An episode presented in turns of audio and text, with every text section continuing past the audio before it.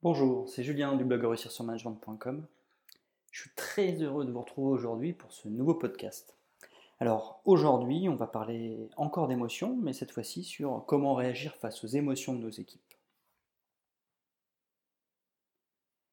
Lorsque nous échangeons avec nos équipes, le meilleur moyen de bien les comprendre est de lire leurs émotions. Vous pouvez consulter mon article Mieux comprendre nos émotions pour mieux comprendre nos équipes qui est disponible sur mon blog réussirsurmanagement.com et aussi en podcast. Cet article explique comment fonctionnent les émotions. Cependant, être face à de la tristesse, de la colère ou de la peur peut nous mettre mal à l'aise. Voici un petit guide qui nous aidera à avoir une bonne attitude face aux émotions des autres. Ainsi pourrons-nous être plus efficaces. Concernant la peur. La peur de quoi? La peur nous indique un danger. Elle peut nous pousser à fuir ou à ne plus bouger. Cette peur peut nous empêcher de réagir correctement face à un problème. Si une personne de notre équipe nous explique qu'elle a peur, nous devons discuter avec elle pour l'aider. La première chose à faire est de lui demander de quoi as-tu peur? Une fois que nous savons de quoi elle a peur, il nous sera plus facile de la rassurer. Une fois que la personne sera rassurée, elle se sentira mieux et pourra affronter le problème qui lui faisait peur sans fuir ou sans bouger, mais bien de manière plus efficace. Souvent, par manque de confiance, nous pouvons ne pas nous sentir capables de surmonter un problème professionnel. Nous bloquons et la situation ne change pas. Souvent, j'ai pu bloquer sur des tâches dont je pensais qu'elles me prendraient beaucoup trop de temps.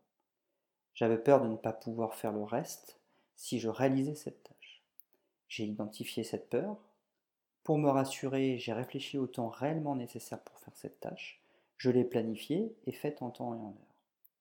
Lorsque je restais bloqué dans la peur, sans l'identifier, je n'avançais pas. Le jour où j'ai concrètement identifié ma peur, j'ai eu les moyens d'agir dessus pour avancer. Ainsi, pour résumer, lorsque nous identifions chez notre collaborateur une peur, demandons-lui de quoi as-tu peur ainsi, nous pourrons le rassurer sur sa peur et il aura la possibilité d'agir sur le problème. La deuxième émotion, la colère, se faire respecter. Un de nos employés débarque dans notre bureau. Il est remonté comme une pendule. Son collègue lui a encore mal parlé. Il n'en peut plus et il souhaite que nous intervenions. Tout de suite, nous comprenons qu'il est en colère.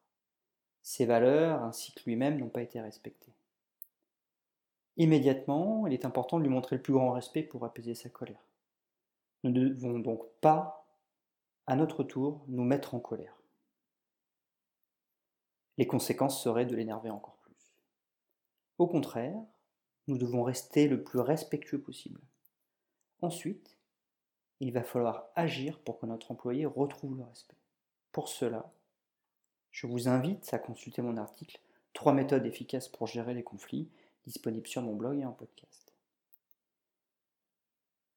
La méthode la plus adaptée serait 1. Organiser une première rencontre entre les deux personnes en conflit, puis, si besoin, organiser une autre rencontre entre ces deux personnes et un collègue de confiance. Encore, au besoin, nous pourrions organiser une troisième rencontre entre ces deux personnes et un groupe de collègues concernés. Enfin, au besoin, une dernière rencontre avec un groupe de collègues, ces deux personnes et le représentant de l'autorité morale, souvent le directeur des ressources humaines ou le directeur général. L'objectif n'est pas de trancher en faveur d'une personne ou d'une autre. Ces deux personnes doivent trouver seules les moyens de résoudre leurs différends. Cependant, certaines fois, ils ont besoin d'être aidés dans leur réflexion. C'est pour cela qu'il est possible d'organiser plusieurs réunions avec, comme nous l'avons vu, un collègue de confiance, un groupe de collègues concernés par la situation, ou un groupe de collègues concernés par la situation et le représentant de l'autorité morale. Le rééquilibrage de la balance doit se faire entre ces deux personnes en conflit. N'oubliez pas, le protocole de communication non violente est essentiel. Précision sur la colère. Je tiens à préciser une chose importante concernant la colère et le manque de respect. Dans la colère, nous désignons les autres comme responsables du manque de respect vis-à-vis de nous-mêmes. La réalité est un peu différente. En fait, souvent, nous sommes en colère contre nous-mêmes. En effet, lorsque quelqu'un nous a manqué de respect, nous sommes en colère de nous être laissés manquer de respect. La colère est là pour nous pousser à agir, pour nous faire respecter. Chacun doit être capable d'être le gardien de son temple et de savoir se faire respecter. Chacun doit donc être capable d'être le gardien de son temple et de savoir se faire respecter. Ainsi, si un de nos employés vient nous voir en colère, nous devons l'accompagner pour qu'il soit en mesure d'exprimer les choses. De cette manière, les prochaines fois, il sera capable d'agir avant même d'être en colère. Si nous intervenons directement auprès de la tierce personne, nous n'aiderons pas notre employé. En effet, il sera toujours plus ou moins en colère car il n'aura pas été capable de se faire respecter par lui-même.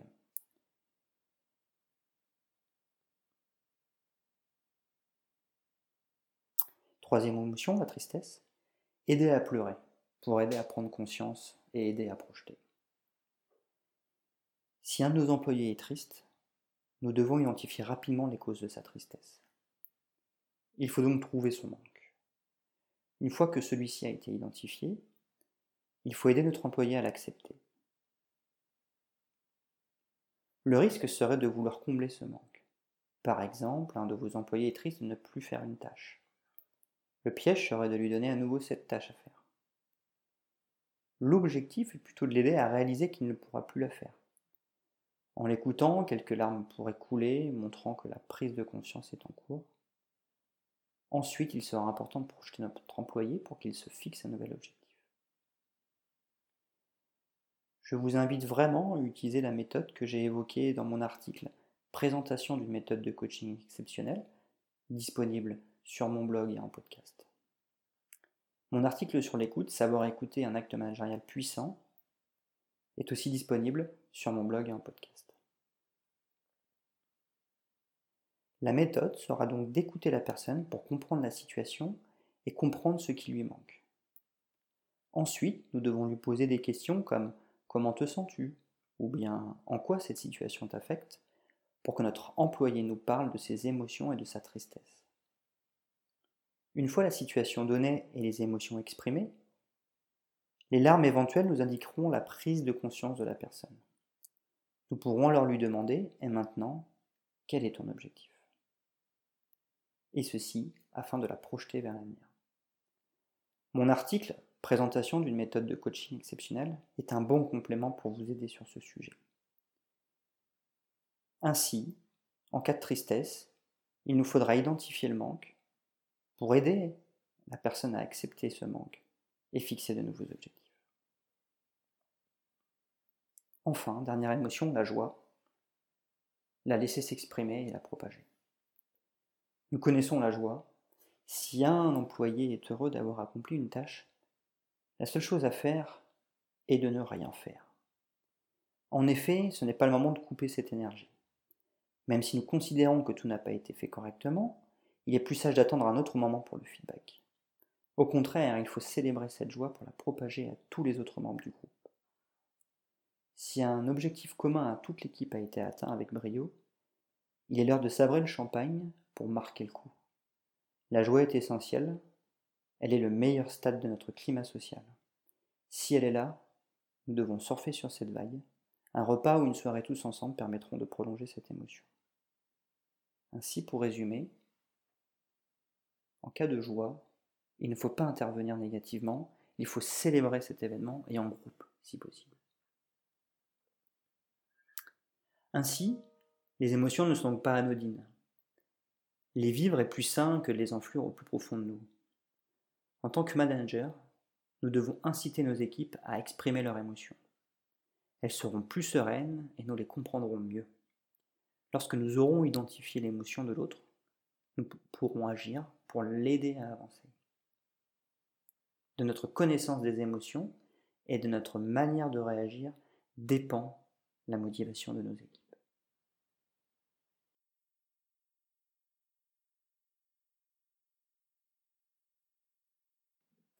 Je vous remercie de m'avoir écouté. Je vous donne rendez-vous sur mon blog, réussir sur Facebook, sur LinkedIn, sur Twitter, sur Google ⁇ sur Tumblr, et aussi en podcast, sur Blueberry, Stitcher et TuneIn. Je vous donne rendez-vous très prochainement pour un nouveau podcast.